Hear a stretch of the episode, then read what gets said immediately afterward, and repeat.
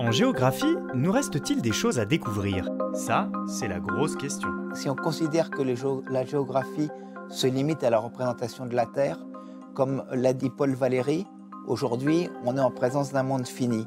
Même s'il reste euh, au fin fond de l'Amazonie, en Papouasie-Nouvelle-Guinée ou autre, des taches blanches dans lesquelles euh, euh, l'homme n'a pas encore pénétré.